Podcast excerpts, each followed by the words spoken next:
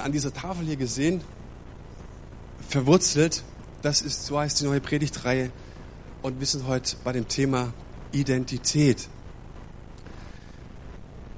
Vor vielen Jahren, irgendwo auf dieser Welt, ging ein Königssohn verloren. Es war ein Kleinkind, knallrote Haare gehabt, unverkennbar wie der Vater, der König, der hatte auch knallrote Haare, so auch der Sohne. Und er wurde entführt von Räubern. Und der Vater hat unablässig nach ihm gesucht und gesucht und gesucht. Und er wollte, er wollte ihn unbedingt finden, aber hat es nicht geschafft, über zehn Jahre lang. Und nach zehn Jahren, der Junge war mittlerweile schon in der Pubertät, er war ein Jugendlicher, Teenager, ähm, der klaute einen Apfel auf dem Markt und man hatte ihn dabei erwischt und ähm, man wollte ihn sofort hinrichten dafür. Man legte auf dem Marktplatz sofort exekutieren die Schlinge um den Hals. Äh, er stand schon bereit. Der, der Scharfrichter war auch schon am, hat die Hand schon am Hebel gehabt. Und irgendwann mal kommen Diener und Späher des Königs und sehen diese Szenerie und sie sehen den Knaben mit den, mit den roten Haaren und dem einen Diener wird auf einmal klar, klingt, es könnte vielleicht der Königssohn sein. Und sie gebieten Einhalt und rennen hin und sagen dem, dem Richter, lass bloß die Hände weg. Und sie nehmen den Kerle, schauen sie sich an und sagen, okay, vielleicht könnte das sein. Sie nehmen ihn mit ins Schloss, waschen ihn, er genießt eine Maniküre, eine Pediküre, ähm, er geht zum Friseur ähm, und siehe da, Mama und Papa sehen ihn und sie stellen fest, es ist tatsächlich unser Sohn. Und sie sind überglücklich und freudig und sie haben endlich ihren Sohn wieder. Er ist endlich wieder zu Hause angelangt. Hey, was für eine Freude am Königshof. Eine riesengroße Feier. Aber schon während der Feier merken die Eltern, hu, bisschen schwierig, weil Manieren hat er nicht gerade beim Essen. Ne? Ähm, und äh, ja, wie er sich ausdrückt, ist auch nicht unbedingt die allerbeste Art und Weise, gar nicht so feine. Aber sie wussten natürlich, das kalkulieren wir mit ein. Weil wenn er zehn Jahre nicht bei uns ist, ist selbstverständlich, dass er die Manieren am Königshof nicht erlernt hat. Und was macht der Junge in der Nacht? So witzig. Er schnappt sich einen Sack, er schiebt alles Silberbesteck ein, er schiebt alle Kerzenleuchter ein und versucht sich davon zu machen, bis ihn die Diener erwischen ne, und sagen, hey, was machst du damit? Und die Eltern, also König und Königin, stellen ihn zur Rede und sagen ihm, hey, was machst du denn für einen Schwachsinn? Das ist doch alles deins. Das gehört doch dir. Und als ich mich auf diese Predigt vorbereitet habe, Identität, da kam mir diese Geschichte, die ich vor Jahren gelesen habe, wieder in den Sinn und ich dachte, ey, wie, wie sinnbildlich auch für mich manchmal als Kind Gottes. Wie viel Schwachsinniges tue ich, obwohl ich doch eigentlich weiß, theoretisch, wie viel mir Gott in seinem Wort zuspricht. Wenn ich in die Bibel schaue und sehe, wie Gott mich, mit welchen Augen mich Gott betrachtet, es gab einen Professor, der sagte, ein Theologieprofessor, wenn wir uns eine Sekunde lang mit Gottes Augen betrachten würden, wären 90 Prozent unserer Probleme erledigt. Wenn du dich einen Moment lang erkennen könntest, wie Gott dich sieht, dass dir Jesus im Neuen Testament nicht, nicht nur kam und etwas vergeben hat, sondern dass er dir ein neues Leben, eine neue Identität gegeben hat, wenn wir die Bibel aufschlagen, dann sehen wir, wir sind königliche Priester. Wir sind eigentlich ein Königsgeschlecht. Wir sind gekrönt mit einer neuen Würde. Es heißt an einer Stelle, das, was Jesus getan hat, sein Sieg über den Tod, die Teufel und die Sünde, das ist unser Sieg über den Tod, den Teufel und die Sünde.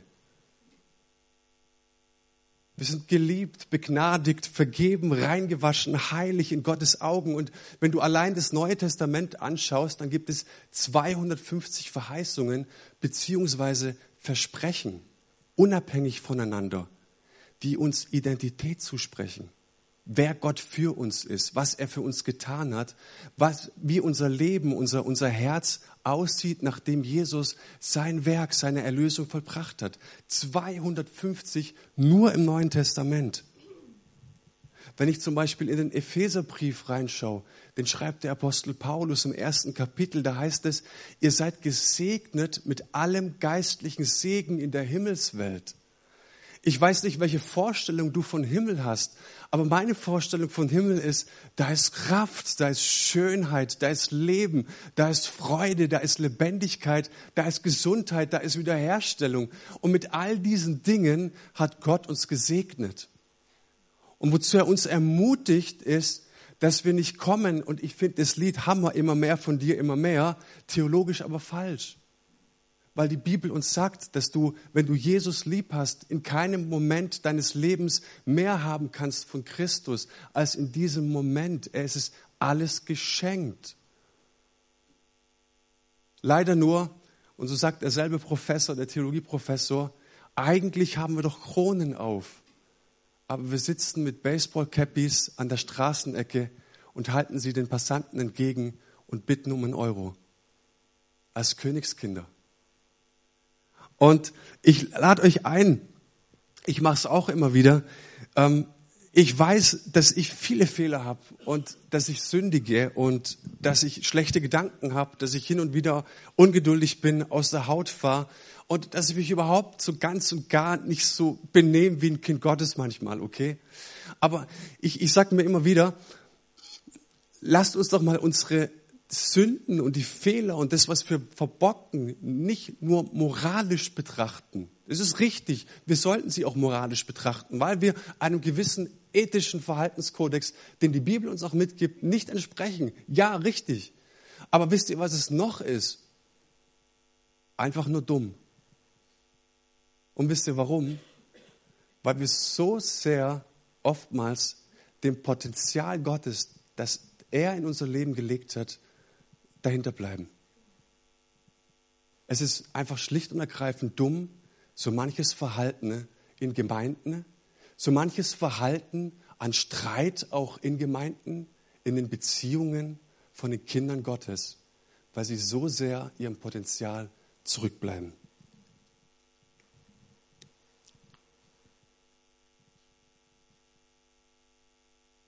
Und wir sprechen jetzt in den nächsten Wochen über das Thema verwurzelt zu sein. Worin bin ich verwurzelt und was gibt mir Identität? Und ich glaube, dass es am Anfang des Jahres ein sehr gutes Thema ist, darüber zu sprechen, weil es wird jedem so gehen, im privaten, im beruflichen, im gemeindlichen Alltag, da stehen wir vor Herausforderungen. Ich habe es vorhin schon gesagt, auch in Gemeinde, die Arbeit wird nicht weniger, dafür beten wir und wenn Gott unsere Gebet erhört, wird es mehr. Es wird noch mehr Herausforderungen geben ähm, es wird anstrengender werden. Ne? Ähm, das finde ich aber nicht schlecht. Ich glaube, eine Herausforderung ist ein Abenteuer und die Frage ist nicht, wie wir dieses Abenteuer angehen, sondern die Frage ist zuallererst mal, wer diese Abenteuer angeht. Ich kann mich immer wieder betrachten als jemand, ach, ich sehe meine Geschichte und, und ich sehe die Vergangenheit und sehe doch, was ich nicht alles kann und betrachte, was andere Leute über mich sagen. Ne?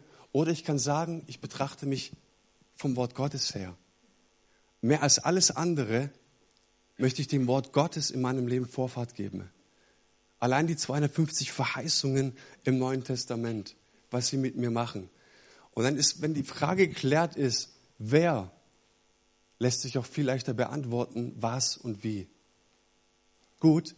Und ich wünsche uns das auch, kleine Randbemerkung, habe ich nicht auf meinem Zettel stehen, wenn Menschen hier zum Gebet vorgehen, wenn Menschen in unseren Hauskreisen, in den Kleingruppen sitzen, können wir ihnen gern die Hand auflegen und sagen, du armer Tropf, komm, lass uns ein bisschen beten, dass du so einen kleinen, kleinen Tropfen von Gottes Liebe auch erfährst.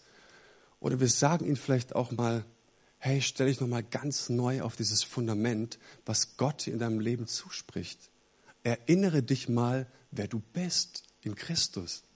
Erinnere dich mal, was Gott dir zuspricht in seinem Wort. Und ich glaube eben, dass das einen Unterschied machen kann, wie wir die Dinge, die Art und Weise, wie wir unsere Problematiken, unsere Abenteuer, unsere Herausforderungen angehen. Wie gesagt, in allererster Linie nicht was und wie, sondern als wer. Die Frage ist jetzt, was gibt uns Identität? Wer bin ich? Und das ist eine der tiefsten Fragen, die uns Menschen beschäftigt. Wer bin ich? Wenn du die Philosophen anschaust, und ich persönlich bin als Pfingstler, habe kein Problem mit Philosophie. Ja? Ich glaube, dass die Philosophie uns dienen kann. Nicht alles in der Philosophie ist richtig, um Gottes Willen. Vieles widersteht auch dem Wort Gottes. Aber die Philosophie ist letzten Endes die Disziplin, die einfach nur fragt, was kann ich denn ganz bestimmt sagen? Was zählt wirklich? Das ist die Disziplin der Philosophie. Sie möchte den Sachen auf den Grund gehen. Und die drei wesentlichen philosophischen Fragen seit Jahrtausenden, die sich Menschen stellen, ist, woher komme ich? Was mache ich hier oder wer bin ich? Und wo gehe ich hin?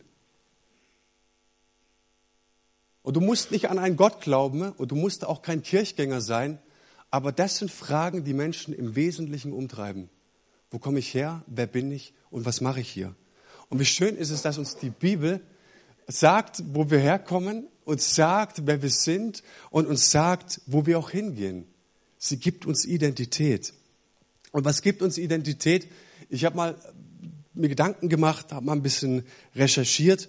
Selbstverständlich gibt uns die Herkunft, unsere Herkunft Identität. Also unsere Familie und, oder die Kultur, in der wir leben, wir können uns unserem Schwabentum nicht, ja, wir können dem nicht entrinnen. Einmal Schwabe, ganz schwer, nicht mehr Schwabe zu sein. Genauso, wenn du Norddeutscher bist, ja. Ein norddeutscher Christ handelt manchmal anders als ein schwäbischer Christ, ja. Die haben das Problem mehr mit Alkohol, wir mehr das Problem mit Rauchen. Habt ihr vielleicht schon mal gehört, ja. Äh, ein Christ aus Uganda hat andere Verhaltensweise als ein schwäbischer Christ. Ist klar, ja? Also da, wo wir herkommen, unsere Kultur, das gibt uns Identität. Wenn wir in die Geistesgeschichte schauen, auch sehr interessant, wissen wir, dass wir die Postmoderne verlassen haben in eine Zeit, die wir gar nicht so richtig beschreiben können. Wir könnten sie am besten beschreiben mit dem Wissenszeitalter. Ja, in Form von modernen Medien. Wir haben heute die Möglichkeit, sehr schnell alles zu wissen und herauszufinden, was wir gerne hätten. Ja, der Mensch identifiziert sich heute viel über sein Wissen, was gut ist, was aber auch seine Grenzen hat. Kann leider nicht mehr darauf eingehen, aber sehr interessant.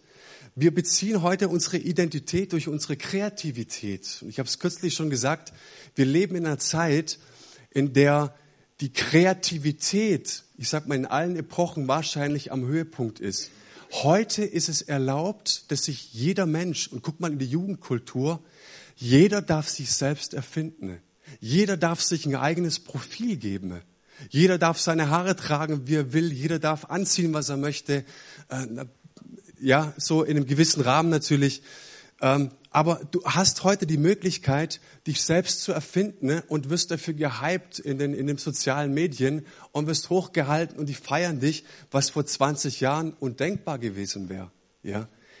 Ähm, da hätte man dich als Egoist abgeschrieben und als Vollidioten. Aber heute gibt es zum Beispiel auf Twitter einen Typ, der stellt jeden Tag ein Selfie von sich rein. Der macht nur ein Selfie von sich jeden Tag und der hat eine Million Follower. Und ich so, das ist so verrückt. Ja? Aber jeder darf sich eben selbst erfinden. Und es spricht für diese Zeit. Ähm, Identität durch Ernährung. Das kommt auch immer mehr so eine grüne Welle, das Motto, du bist, was du isst. Und es ist auch gut. Wir hatten in Leonberg beispielsweise am Marktplatz gewohnt und da gab es ein ähm, veganes Lokal und der hat eröffnet. Und was haben sie gesagt? Der Typ, der wird pleite machen. Den gebe ich keine vier Wochen, da geht kein Mensch rein. Was ist? Der hat jeden Abend den Laden voll gehabt. Ja? Diese, ich sag mal ganz vorsichtig, auch irgendwo aus einer Überflussgesellschaft entstandene Bewusstsein ähm, für Veganes, für ich identifiziere mich über das, was ich esse, was ich mir leisten kann, was ich von außen in mich hereinbringe, hat schon einen sehr, sehr hohen Stellenwert. Und was ich damit sagen möchte, ist, ich glaube, dass alles seine Berechtigung hat. Ja? bis zu einem gewissen Grad. Ich sehe aber eine Gefahr. Und die Gefahr ist da, dass wir das, was von außen auf uns einströmt, also wie ich mich darstelle, wie ich mich kleide, mein Körperbewusstsein, ähm, die Art, was ich esse und so weiter, dass ich mir dadurch Identität geben lasse. Also das, was von außen kommt. Was die Bibel aber sagt, ist, was die Identität gibt, ist das, was von innen herauskommt, was Gott in dein Herz gelegt hat. Versteht ihr die Gefahr und die Grenze? Es hat seine Berechtigung. Ähm, wenn du zum Beispiel die alten Philosophen anschaust, fand ich auch sehr interessant. Ähm, der hat zum Beispiel in Sokrates noch eine Tugendlehre, die vier Kardinalstugenden aufgestellt. Habt ihr vielleicht schon gehört? Die wussten damals, dass die Werte, die innen sind, den Menschen ausmachen. Ja? Was in unserer Zeit etwas verloren gegangen ist. Wenn ich zum Beispiel in die 50er Jahre schaue, da hat die Gesellschaft miterzogen wenn du in den Schul, habe ich mal recherchiert, was war das ärgste Vergehen auf den, auf den ähm, Schulfluren?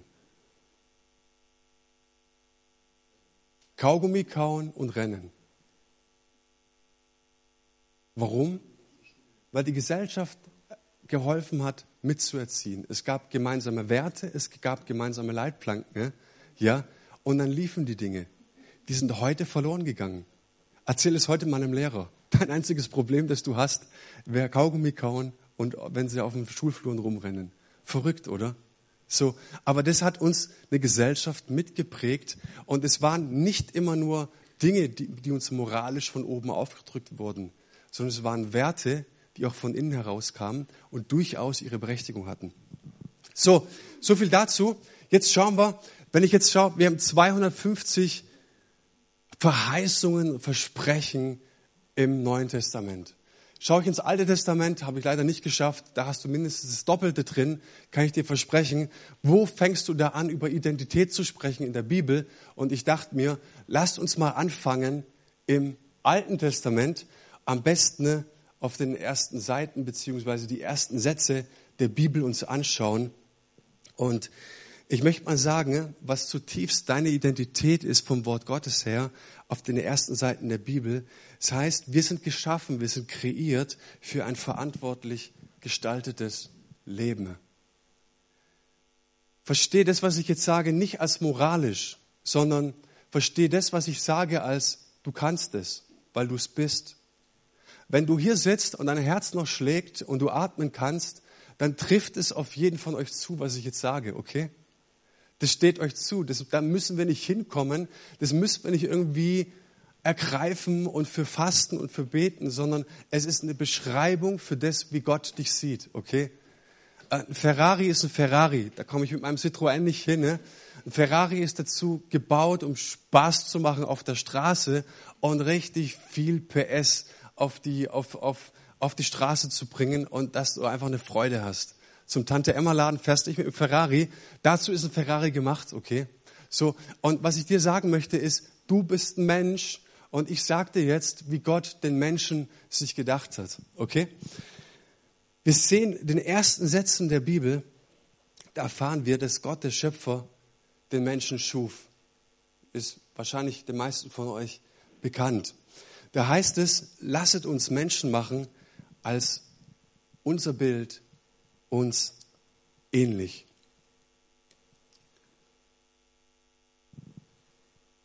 Ich habe einen Zwillingsbruder und ich merke, dass wir sehr viele Ähnlichkeiten haben. Ich stelle immer wieder in ihm fest, ähm, ja, ich sehe meinen Vater immer wieder in ihm, ich sehe meine Mutter immer wieder in ihm. Und vielleicht, vielleicht geht es euch auch so, ob uns das gefällt oder nicht, wir können dem irgendwie nicht entrinnen. Wir sehen immer wieder Verhaltensweisen, Wesenszüge, vielleicht auch Charaktereigenschaften ne, unserer Eltern in uns. Ist für den einen eine gute Nachricht, für den anderen vielleicht nicht so gut, äh, aber dennoch, es ist einfach so. Und gleichzeitig, und das möchte ich damit sagen, ne, tragen wir auch alle Spuren unseres Schöpfers in uns. Und es sagt dieser Vers, dass wir geschaffen sind nach seinem Ebenbild. Das heißt, und was mir wichtig ist bei dem Punkt, dass diese ersten Sätze in der Bibel, die beschreiben den Menschen nicht nur in seinem Tun, sondern in seinem Sein, wer er ist. Das heißt, was heißt Ebenbildlichkeit? Dieses Wort, also wir sind nach seinem Bilde geschaffen. Lasst uns Menschen machen. Nach unserem Bilde. So wie wir sind. Das ist ein netter Vers, wenn du nicht weißt, was Ebenbildlichkeit bedeutet. Und ich möchte das kurz erklären. Was heißt Ebenbildlichkeit? Ich möchte es vergleichen mit einem Spiegel. Gottes Plan war es, er macht einen Menschen und setzt ihn auf die Erde und er möchte, dass der Mensch wie ein Spiegel funktioniert. Das heißt, all das Gute, die Freude, die Liebe Gottes, dass er gute Gedanken über seine Schöpfung hat, dass er gute Pläne hat, dass er den Menschen tagtäglich inspirieren will, dass er den Menschen tagtäglich beschenken möchte. Das soll der Mensch reflektieren. Indem er Gott betrachtet und anschaut, soll er es in die Schöpfung reflektieren. Dass die Schöpfung sieht, schaut euch diesen Kerl an, es muss einen Gott geben. Das ist gut. Wenn ich den Typen anschaue, ey, das ist eine gute Nachricht. Der muss seinen Mund gar nicht aufgemacht haben. Aber wenn ich den anschaue, es muss einen guten Gott geben. Wo kommt die Freude her? Wo kommt diese Lebendigkeit her? Wo kommt das her, wo, was er versprüht hat? Das ist so, was Gott sich vorgestellt hat, dass wir in der tagtäglichen Begegnung mit ihm sind und das, was wir dort erfahren, dass wir es in die Schöpfung reflektieren in unsere Familien, in unseren Arbeitsplatz, in die Gemeinde und so weiter. Es ist der erste Punkt. Der zweite Punkt ist aber, dass wir das, was wir erfahren und erleben, das, was wir jetzt an seinem Segen umsetzen, das, was wir mit seiner Hilfe auch selbst kreieren können, dass wir es unserem Schöpfer widerspiegeln können. Gott, ich finde es der Hammer. Wir haben jetzt drei Kinder. Es ist so anstrengend, aber es ist so eine große Freude, es ist so ein großer Segen, dass wir mit ihm in Kontakt sind. Und es das heißt es dann auch, das siehst du, dass der Mensch dann in der Kühle des Abends im Garten Eden mit Gott unterwegs ist zu einem Gebetsspaziergang und sie sich austauschen. Hey, wie war dein Tag? Und ich habe mir die Frage gestellt, warum macht es Gott? Warum braucht er den Menschen? Er sieht doch selbst, was los ist. Das nennt man Beziehung. Wir sind angelegt auf Beziehung zu unserem Schöpfer. Und er ist so sehr daran interessiert, obwohl er die Dinge selbst auch sieht, dass wir mit ihm in Kontakt stehen, weil er wissen möchte, mit welcher Brille siehst du die Welt. So ein Interesse hat er an mir.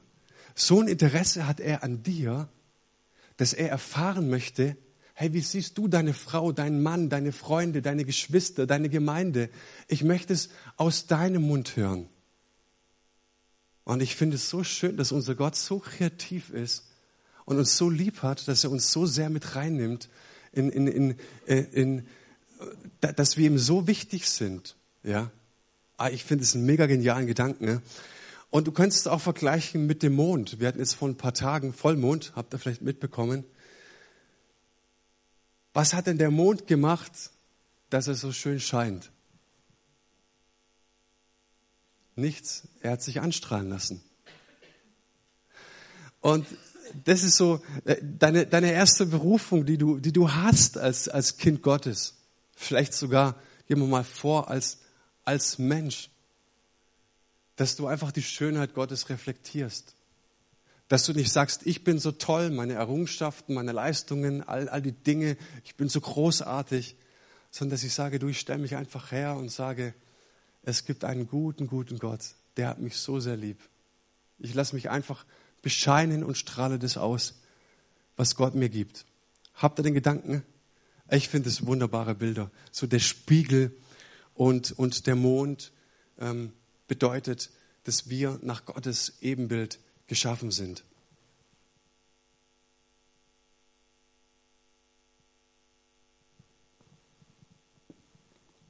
Der zweite Punkt, wir können schöpferisch tätig sein. Dass wir unserem Schöpfer ähnlich sind und dass er Spuren äh, oder dass wir Spuren in uns von ihm sehen, zeigt sich ganz besonders, dass wir schöpferisch und kreativ tätig sein können. Da heißt es im ersten Buch Mose Kapitel 2, Vers 15, Gott nahm den Menschen ne, und setzte ihn in den Garten Eden, dass er ihn bebaute und bewahrte. Haben wir vielleicht auch schon gelesen. Nehmen wir so hin, lesen weiter, bis die spannenden Geschichten von Abraham kommen. Mir ging es oft so. Ähm, es gibt diesen modernen Ausdruck der, der Urban Gardener, ja, also der, der Stadtgärtner. Es kommt immer mehr, dass Menschen sich auf ihren Terrassen, auf ihren Balkonen oder in ihren kleinen Gärten irgendwas anlegen. Mein Bruder und ich, wir hatten das auch getan. Ich habe mal mit ihm eine WG gehabt, bevor wir verheiratet waren. Und unser älterer Nachbar, der hat uns seinen Garten überlassen und gesagt, komm, ihr könnt was anbauen. Und wir hatten auf einmal diese Idee eines wahnsinnig großen Gartens. Und wir haben gedacht, hey, wenn wir irgendwas anbauen, dann machen wir es richtig, dann machen wir es im ganz großen Stil. Wir kannten es noch von unserem Großvater, der hat auch einen großen Garten gehabt. Und wir haben gesagt, komm, wir machen Kohlrabi, Kartoffeln, das ganze Programm und Tomaten auf jeden Fall und nahmen 20 Tomatenstauden und haben sie gepflanzt. Und wir standen, wir, wir stellten dann irgendwann fest und gesagt, ja, das war ein bisschen zu viel. Und wir haben den ganzen Sommer die, die Gemeinde versorgt mit Tomaten. Ne? Die, die Hinzens kommen schon wieder mit ihren Tomaten. Lasst mich in Ruhe, echt. Ey. Aber es hat wirklich Spaß gemacht, äh, das anzupflanzen. Und ich glaube, dass, dass dieser, dieser kreative Teil in jedem von uns steckt, dass da etwas ist, was ich mit meiner Schaffenskraft tun möchte, erreichen möchte. Und wisst ihr, eigentlich ist es doch echt total bescheuert, dass wir einen Samen nehmen, der vertrocknet ist, in die Erde stecken und warten, bis irgendwas passiert. Oder? Ist doch eigentlich total bescheuert. Aber für was steht es? Für dieses, für dieses Kreative, dass, dass wir den bebauen, dass wir den bewahren, den, den Garten Eden oder das, was wir tun. Ne? Das steht dafür, dass wir uns etwas vorstellen können. Dass der Mensch gesegnet ist, geschaffen ist, dass er eine Vorstellungskraft entwickeln kann von etwas, was noch nicht existiert, was noch nicht da ist und dass wir Dinge tun können aufgrund der Vision, damit es eines Tages Wirklichkeit wird. Versteht ihr? Wir können uns etwas vorstellen. Wir können etwas beginnen. Und das gilt nicht nur für, für unseren Garten. Und ich glaube nicht, dass die Bibel hier auf unseren Kleingarten ansprechen möchte, sondern selbstverständlich auf unser Leben. Wir können unsere Überzeugungen, unsere Verhaltensweisen, ähm, zum Beispiel wie wir unsere Beziehungen gestalten wollen, wie wir unseren Glauben vertiefen wollen, das haben wir selbst in der Hand da gibt es so eine Vorstellung von einem Mann, der heißt Manuel, der Jesus von ganzem Herzen hinterherjagt, der ihn an allererste Stelle setzt. Der sagt 2018, Manuel, Jesus, das wird bombastisch. Nicht, weil Manuel so gut ist, weil Jesus so gut ist. Das ist eine Vorstellungskraft, die kann mir keiner rauben. Die kann dir auch keiner rauben. Die Sache ist nur die, so dieses, dieses, du kannst schöpferisch tätig sein, dass wir dann eben auch diese ersten Schritte gehen sollten und könnten. In unseren Beziehungen, in unseren Ehen. Ich habe die Vorstellungskraft, dass, dass meine Ehe 2018 noch mehr blüht als 2017. Dass, dass, dass, dass unsere Eheabende gesegnet sind, dass, dass das, was wir in unseren Eheabenden machen. Ich spreche von unserer Sexualität, dass sie erfüllt ist, dass wir begeistert voneinander sind, was wir erleben, auch in unserer Sexualität. Hey, das ist eine Vorstellungskraft. Aber es bleibt nicht nur bei Wünschen, sondern Gott beruft dich und das möchte ich dir zusprechen, dass du nicht nur dir etwas vorstellen kannst, also von irgendwas träumen kannst, sondern dass du auch tätig werden kannst, auch Dinge dafür tun kannst. Okay? Das bedeutet dieses Ding, wir können schöpferisch und kreativ werden. Das heißt, wir können Neues hervorbringen. Ja, du bist geschaffen und berufen, Neues hervorzubringen. Und was auch wichtig ist, bereits Vorhandenes zu schützen und zu pflegen.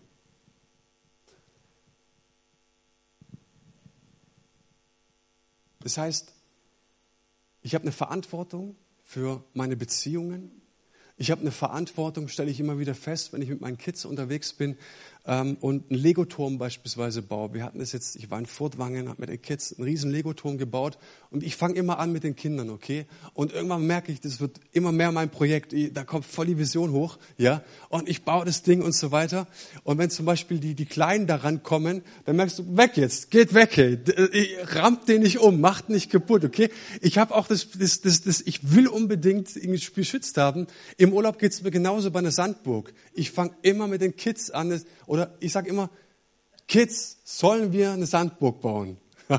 und meine Frau sagt dann schon immer, ich weiß, wie das endet. Naja, nach einer Viertelstunde ist es mein Projekt, okay? Und ich will nicht, dass Luisa und Elena über meine Sandburg klettern und rumfliegen, okay? Beschützen, also du kannst etwas schaffen und bewahren, das liegt irgendwie in uns, ja? Ähm, was ich damit sagen möchte ist, wenn wir uns für einen Menschen entscheiden, schaffen wir auch etwas Neues. Wenn wir neue Wege gehen wollen, schaffen wir auch was Neues. Und wir haben die Berufung oder wir sind dazu geschaffen, ne, diese Dinge dafür auch Sorge zu tragen. Das ist unser Ding. Und damit möchte ich euch auch ermutigen, dass wir für unsere Beziehungen, nicht nur für unsere aller, allerliebsten in der Familie, sondern auch in den Beziehungen zu unseren Leuten in der Gemeinde eine Verantwortung tragen.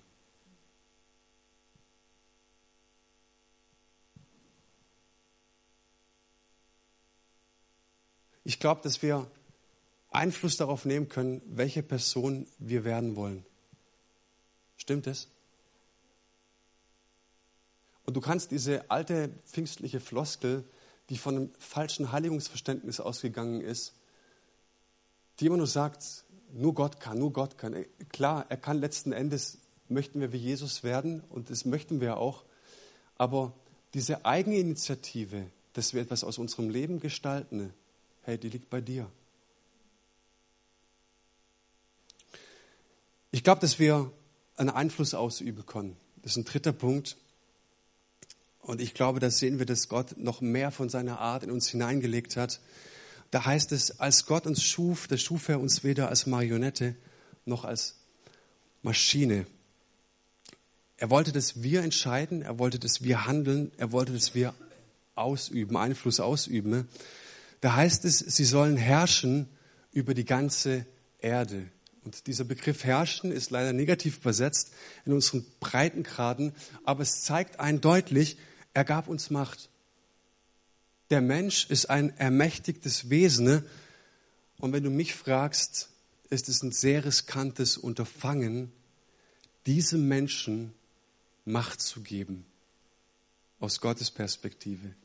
Aber er tut es. Ist hochinteressant. Und jetzt sind wir auch mitten in der Frage, warum Gott so viel Leid zulässt. Weil er dem Menschen so viel Macht übertragen hat. Und ihr habt es vielleicht selber oder mit Sicherheit habt ihr schon festgestellt, wir selber können riesengroßer Segen sein, wenn wir diese Macht gut einsetzen. Segen für andere Menschen, Segen für die Beziehungen. Aber wir selbst, wir können auch großes Unheil anrichten ne? in Beziehungen. Das merken wir auch in der Gemeinde, wenn wir in die Geschichte dieser Gemeinde schauen, dass es auch Menschen gab, die ihre Macht missbraucht haben.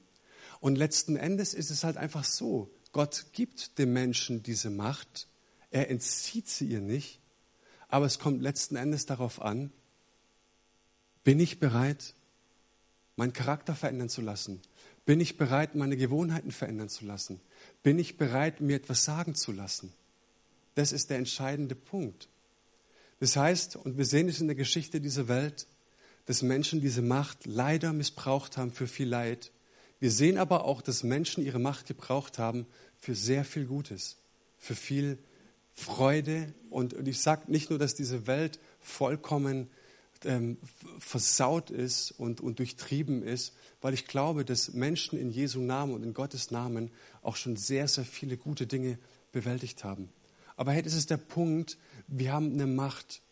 Und das möchte ich dir zusprechen, wenn du dich vielleicht siehst als Opfer deiner Umstände, als Opfer deiner Geschichte, als als jemand, der einfach nicht, nicht, nicht weiter weiß und der sagt, ich kriege immer nur drauf und die anderen und ich bin doch nichts und so weiter. Nein. Wenn du lebst und wenn Blut durch deine Venen fließt, dann bist du ein bevollmächtigtes Wesen, das handeln und agieren kann. Und wenn du das auch noch nicht festgestellt hast, dann musst du es vielleicht in Seelsorge, in Therapie, in, in Gebet, in, in Anbetung, in Lobpreis wieder neu erfahren, wieder neu freilegen. Aber hey, das ist ein Teil deiner Geschöpflichkeit, ja. Und wir sind keine Computer. Wir sind keine Maschinen, sondern wir können immer wählen. Und die Freiheit hast du immer zwischen destruktiven Gedanken und hilfreichen Gedanken. Du hast immer die Wahl. Was wähle ich? Das, was mich runterzieht oder das, was mich aufbaut? Was wähle ich? Meine Geschichte oder will ich das Wort Gottes, das mir sagt, wer ich bin in ihm, mit all seinen Verheißungen? Der letzte Punkt. Wir können Dinge ordnen und ihnen den richtigen Platz zuweisen. Gott brachte die Tiere zu Menschen, um zu sehen, wie er sie nennen würde, und so sollten sie auch heißen. Das finde ich auch sehr riskant. Du schaffst etwas, du hast was wunderbar gemacht und du setzt jetzt den Menschen vor und jetzt gibt er dem vielleicht einen total doofen Namen. Ja. Ähm, und ich habe mir auch gedacht, was soll das? Das ist doch so eine Spielerei von Gott. Äh, er schafft sie, dann gib ihm doch auch gleich einen Namen und dann hat es Hand und Fuß, dann sind es göttliche Namen und wir diskutieren nie drüber, wie der Mensch, wie der Mensch sie genannt hat. Jetzt musst du auch überlegen, für was steht das? Warum kommt Gott zum Menschen mit den geschaffenen Tieren und sagt jetzt, hey Adam und Eva, gib denen mal Namen? Warum macht er das? Gott lädt den Menschen ein, die Tiere danach zu benennen, wie er sie wahrnimmt. Und das finde ich so interessant. Gott hat einen Plan mit diesem Tier. Er weiß, was er da geschaffen hat. Ein Pferd ist ein Pferd. Ja? Jetzt geht er zu diesem Menschen und sagt, hey, siehst du dieses, dieses große, dicke Ding mit, dem, mit, dem, mit der dicken Haut, mit dem riesen Rohr im Gesicht? Wie würdest du ihn nennen? Wie nimmst du ihn wahr, dieses Tier? Und der Mensch sagt Elefant. Das heißt, was Gott hier tut, ist, dass er uns zu Teilhabern macht an der Schöpfung. Er lässt uns mitgestalten. Er lässt uns mitkreieren. Das heißt, er bezieht den Menschen in sein Schaffen mit ein. Ne? Und wir benennen und deuten Gottes Werk. Versteht irgendjemand, was ich sage? Ich finde es so großartig, dass Gott uns damit reinnimmt und der Schöpfer, der macht uns zu Mitschöpfern. In gewisser Weise könnten wir sagen, dass wir Gottes Schöpfung vollenden. Pff, ist der Hammer. Und ein cleverer Theologe sagt dazu, in der Benennung entdeckt, bestimmt und ordnet der Mensch seine Welt. Und was wir mit Tieren tun können, das können wir selbstverständlich auch in den Bereichen unseres Lebens tun. Es ist uns möglich, es ist uns sogar geboten. Wir können in unserem Glauben, in unseren Beziehungen, unseren Aufgaben, den Dingen und Personen den richtigen Platz zuweisen, indem wir die Dinge benennen. Und ich weiß nicht, mit was du dich rumschlägst, ob du dein Leben geordnet hast, ob du gesagt hast, ich habe meine Prioritäten für 2018 richtig gesetzt. Und hast du es schon mal getan, mal in Klausur gegangen, wenigstens mal für eine Stunde und gesagt, Herr, hey, 2018, mal zumindest fürs erste Halbjahr, was ist dir wichtig, Jesus?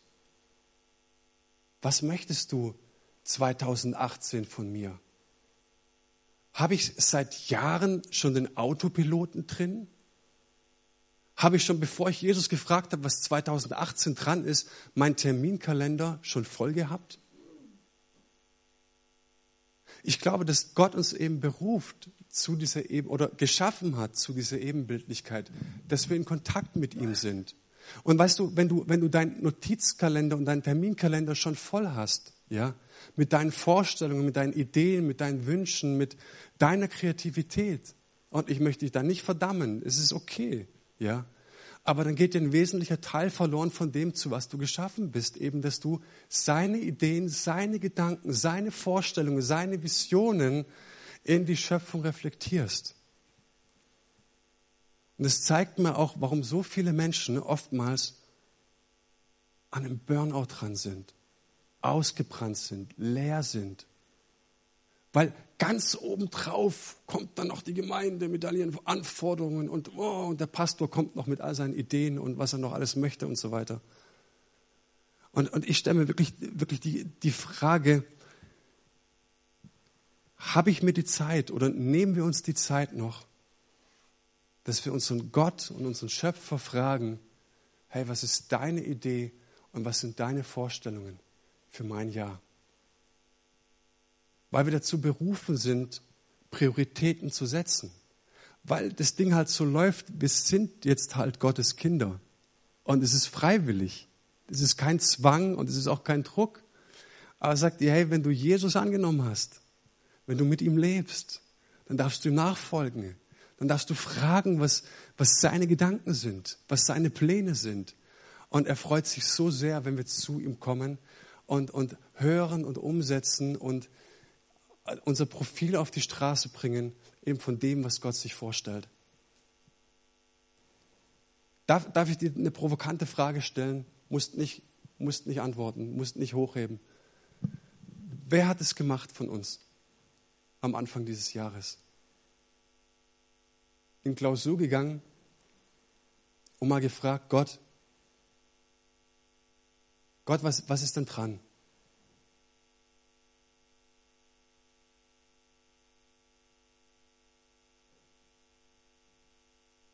Das ist ein Teil unserer Identität. Das ist ein Teil deines Seins. Und oftmals sitzen wir halt als Bettler an der Straßenecke mit unserer Baseball-Cappy und, und, und halten sie den Passanten entgegen und bitten um einen Euro, obwohl wir Kronen auf unseren Häuptern tragen. Und wenn wir über Identität sprechen und in dem, worin wir verwurzelt sind und was Gott sich in unserem Leben gedacht hat und vorstellt, dann ist es nicht irgendwie nur ein Spiel, so nette Gedanken, sondern dann möchten wir wirklich, dass Menschen, die hier in diese Gemeinde gehen, das Profil auch ausleben, dass wir Predigten umsetzen, dass wir das wirklich auch leben, was wir hier erfahren und lernen. Und ich wünsche dir von ganzem, ganzem Herzen, dass du das, was Gott dir zuspricht, dass wir es ernst nehmen, dass, dass wir es umsetzen, dass wir es auf die Straße bringen, unser Profil. Was ich uns von ganzem Herzen wünsche, ist, und in 14 Tagen geht es weiter, wer, Christ, wer wir in Christus sind. Ja, wie, wie, wie, was es bedeutet, neues Leben mit ihm zu haben. Dass das nicht nur nette Gedanken sind, sondern dass es tatsächlich auch in unserem Leben greift und dass es Frucht trägt. Und das ist unser Herzenswunsch, dass wir darin starten, dass wir uns herausfordern lassen, dass wir uns ermutigen lassen, dass wir uns begeistern lassen von dem, wie Gott uns wirklich sieht. Einverstanden? Dann spreche ich jetzt ein Amen und bete noch. Vater, ich danke dir, Herr, dass wir wirklich vor, vor, dir, vor dir stehen können und wir bitten dich, dass du echt umflügst, Herr, dass du Wurzeln freilegst, dass du darauf achtest, wo wir unsere Wurzeln falsch gelegt haben, Herr. Wir beten, dass, dass, wo die Wurzeln an falsche Quellen angeschlossen sind, dass du, Herr Jesus, echt einen Einschnitt vornimmst, dass, dass du Dinge richtig verschaltest, dass du Dinge in Ordnung bringst, Herr. Wir beten dich, Herr Jesus, dass, dass wir neu begriffen haben und neu verstehen, wer wir in dir sind, was uns dein Wort zuspricht, dass es uns Identität gibt. Und dass die es nicht nur, nicht nur nette Worte sind, sondern dass es wirklich Worte des Lebens sind, dass es eine Gebrauchsanweisung fürs Leben ist. Und wir wünschen uns eben in dieses Jahr zu starten, Herr, mit deinem Segen, mit deinem Wort. Und wir beten, dass wir uns herausfordern lassen, dass wir offen sind, dass deine Offenheit da ist für wie wir unsere Prioritäten gesetzt haben, dass wir die Freiheit haben und den Mut haben, unsere Prioritäten auch nochmal neu zu überdenken. Hey, weil wir geschaffen sind nach deinem Ebenbild und weil wir in diese Welt reflektieren wollen, wer du eben bist, was du für uns hast, Herr. Ich bete, dass wir nicht wegrennen und ich bete, dass wir nicht verstockte Herzen kriegen, Herr Jesus, sondern dass wir da, wo es, wo es weh tut, da, wo, wo, wo du wirklich einen Finger auch in die Wunde legst, Herr, dass du da auch heilst. Das bete ich in Jesu Namen. Amen.